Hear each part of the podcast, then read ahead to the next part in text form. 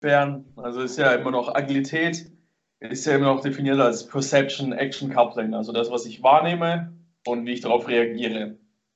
Und ja, viel wird darüber propagiert, dass alles, dass halt dieses Perception, dass die Wahrnehmung e-, eben sehr wichtig ist und auch Elite-Athleten von, von weniger guten Athleten sich massiv unterscheidet, wenn man verschiedene Auswahltests oder Agilitätstests macht, wo die auf einen bestimmten Stimulus, im besten Fall einen spielspezifischen Stimulus reagieren müssen, sind Elite-Athleten können, sind Elite-Athleten besser, weil sie einfach diese kinematischen Cues vom Gegenspieler schneller und besser interpretieren können und dann eben dementsprechend reagieren müssen.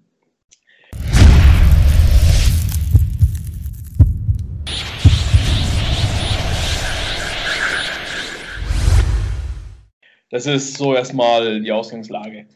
Ähm, sind halt viele Leute oder viele Trainer meinen oder sind der Ansicht, dass eben diese Fähigkeit trainierbar ist. Also die Fähigkeit, visuell Informationen aufzunehmen und die dann schnell in eine motorische Reaktion umzuwandeln. Ähm, damit, oder wir haben zwei Möglichkeiten, das irgendwie zu trainieren oder versuchen zu trainieren. Einmal mit Videotraining, um einfach das isoliert zu trainieren, also nur die Wahrnehmung. Und dann die zweite Möglichkeit ist dann auf dem Feld, also so Small-Side Games oder Mirror Drills, 1 gegen 1, wie auch immer, um das dann auch wieder live zu trainieren in der Aktion oder auf dem Spielfeld. Wenn wir mit dem Video anfangen, es wurde, es gibt einige Studien, die gezeigt haben, alles klar, wenn ich ein Videotraining mache, wenn ich mir den Gegenspieler ran, reinziehe, wie er seinen Hack macht, sein 1 gegen 1 macht und nicht daraufhin quasi reagieren muss oder nur, mich nur dabei vorstellen muss, zu reagieren und das kontinuierlich mache, hat es gezeigt, dass es in so einem reaktiven Auswahl-Richtungswechseltest positive Auswirkungen hat. Also du kannst schneller reagieren darauf. Aber es ist nur darauf limitiert, was das Video oder wie das Training war. Wenn ich mein Videotraining mir reingezogen habe und immer nur ein bin ich dann auch nur in meinem Test besser geworden, wenn das Video einen Athleten gezeigt hat. Also ich wurde nur in dem besser, was ich spezifisch trainiert habe. Also wenn ich ein Videotraining gemacht habe, wurde ich nur im Videotraining besser, wenn ich das dann getestet habe. Und mich als Trainer juckt es eigentlich relativ wenig, wie gut meine Leistungsfähigkeit in einem videobasierten Agilitätstest ist. Mich interessiert die Leistung auf dem Platz. Und keine, keine einzige Studie hat bis jetzt gezeigt, dass ein isoliertes visuelles Training, wie auch immer das ausschaut, irgendeine Leistungsfähigkeit oder Verbesserung auf dem Spielfeld hat. Weil es immer noch so ist, Spiel an sich oder die Sportart an sich ist zu spezifisch, zu komplex, um das mit irgendwelchen einfachen visuellen Methoden zu, trainieren. Oder auch wurde viel behauptet oder viel geforscht. Visuelles Training, also nur quasi Perspektivenwahrnehmung, irgendwelche Tiefenwahrnehmungen oder bewegende Objekte sich anschauen und dann reagieren, welches Objekt wohin wohin sich bewegt und lauter so Sachen, aber der ist dann auch wieder so entkoppelt von der visuellen Fähigkeit, die man auf dem Spielfeld braucht, dass ein Transfer sehr unwahrscheinlich ist. Und außerdem ist es auch im Spiel, muss ich, bewege ich mich und nehme ich Sachen wahr. Also dieses Perception Action ist im Spiel zusammengekoppelt, ist eine Einheit und wenn man das auseinanderkoppelt, also jeweils nur isoliert trainiert, hat es nichts damit zu tun oder sehr wenig damit zu tun, was auf dem Spielfeld passiert. Also wenn ich das mit irgendeinem Videotraining entkoppel, passiert da recht wenig in Sachen Anpassung. Und dann sind auch noch viele Studien, okay, die gezeigt haben, dass das äh, Videotraining spezifisch ist in der Dimension, also schaue ich mir ein 2D-Video an oder ein 3D-Video, gibt es eine unterschiedliche Response schaue ich mir ein Video von einer Ich-Perspektive an oder von einer, von einer Vogelperspektive an. Unterschiedliche Reaktionen, unterschiedliche Adaptationen. Ja, was noch? Studien haben gezeigt, oder eine Studie, die ich jetzt gerade wieder gelesen habe, im Spiel, bei der gleichen Situation, das Beispiel war Torwart, schaut sich ein Video an, Athlet läuft an, schießt gegen den Ball und der Athlet und der Torwart muss reagieren. Im Vergleich zu, wenn er es auf dem Spielfeld, im Spielfeld macht, ist sein Blickverhalten komplett anders. Also ich schaue mir im Video andere Körperpositionen, den Ball, die Füße, den Oberkörper in einer anderen Art und Weise an als im Spiel. Also wenn schon mein Blickverhalten im Video massiv sich unterscheidet von dem, was im, was im Spiel passiert, wie soll da ein Transfer stattfinden?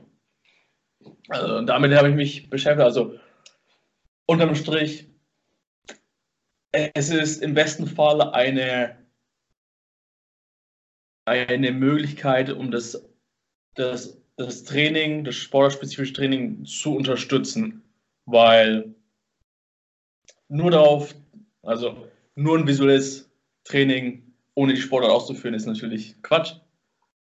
Aber wenn man es on top macht, im besten Fall wirst du nicht schlechter. Und ja, das ist, was ich mit meinem, was ich jetzt so gelesen habe und was ich daraus interpretiere. Und ja, also keine Zeit. oh Mann, ey, richtig geil. Ja. Also im besten Fall wird man nicht schlechter, wenn man sowas macht. Ja. Also, man, ja, es ist vielleicht ein bisschen polarisierend wieder ausgedrückt, aber es wurde halt noch nicht gezeigt, dass es in irgendeiner Art und Weise deine Performance im Spiel unterstützt. Und nur die Argumentation, dass, dass, meine, dass meine Auswahlreaktion in einem Test sich verbessert, indem ich auf ein Video reagieren muss, ist wieder so entfernt von dem, was im Spiel passiert. Und deshalb, ja, es, es ist natürlich, es wäre schön zu glauben oder dass es was bringt, weil man natürlich durch ein passives Training, also man muss im besten Fall nur da sitzen, irgendwas, irgendwelche Videos sich anschauen und man wird besser. Ja. Oder nicht. Aber da lasse ich mich auch wieder gern belehren, was ja. die ganzen Z-Health visuellen. Ja, wie, wie immer bleibt am, Ende, bleibt am Ende die Hoffnung. Und die Hoffnung ist ja der Regenbogen über den herabstürzenden Bach des Lebens. Und wie wir, schon, wie, wie wir schon öfters festgehalten haben, halt, es ist halt immer spezifisch. Veränderst du was? Ja, du wirst halt besser, wenn du deinen Sport ausübst. Dann wirst du auch besser, das Spiel zu lesen. Und wenn du das in irgendeiner Form veränderst, wie du das auch dargestellt hast an dem Beispiel, wenn man sich jetzt ein Video anschaut und die Perspektive wechselt oder was auch immer, dann verändert sich auch die Anpassung, die man dann dadurch erfährt. Oder die Art, wie, wie das Hirn dann das verarbeitet. Und dadurch wird halt dann auch die, der Übertrag auf das, was man eigentlich verbessern will, fraglich. Richtig. Ja, jetzt, weil du gerade C-Health angesprochen hast, ne? Okay. Also, wir machen jetzt irgendwelche, irgendein isoliertes Vision Training. Da kann nicht die Hoffnung dahinter stehen, dass das die Wahrnehmung auf dem Spielfeld verändert. Punkt. Das ist die Aussage. Korrekt? Ja. Richtig. Genau. Trotzdem sind ja die ganzen Drills jetzt, würde ich sagen, nicht vollkommen von Eimer. Sondern man kann ja diese Drills mit einem anderen Hintergrund machen. Nicht mit dem Hintergrund, ey, ich mache jetzt hier Vision Drills und dann kann ich das Spiel besser lesen oder sehe irgendwas geiler auf dem Feld. Da ist natürlich die Zeit besser investiert, indem ich den Sport ausübe. Ja. Bei Sea-Health arbeitet man ja da mit dem Nervensystem und schaut, dass man irgendwelche Sachen durch bestimmte Assessments herausfindet, die nicht so funktionieren, wie sie zu funktionieren haben.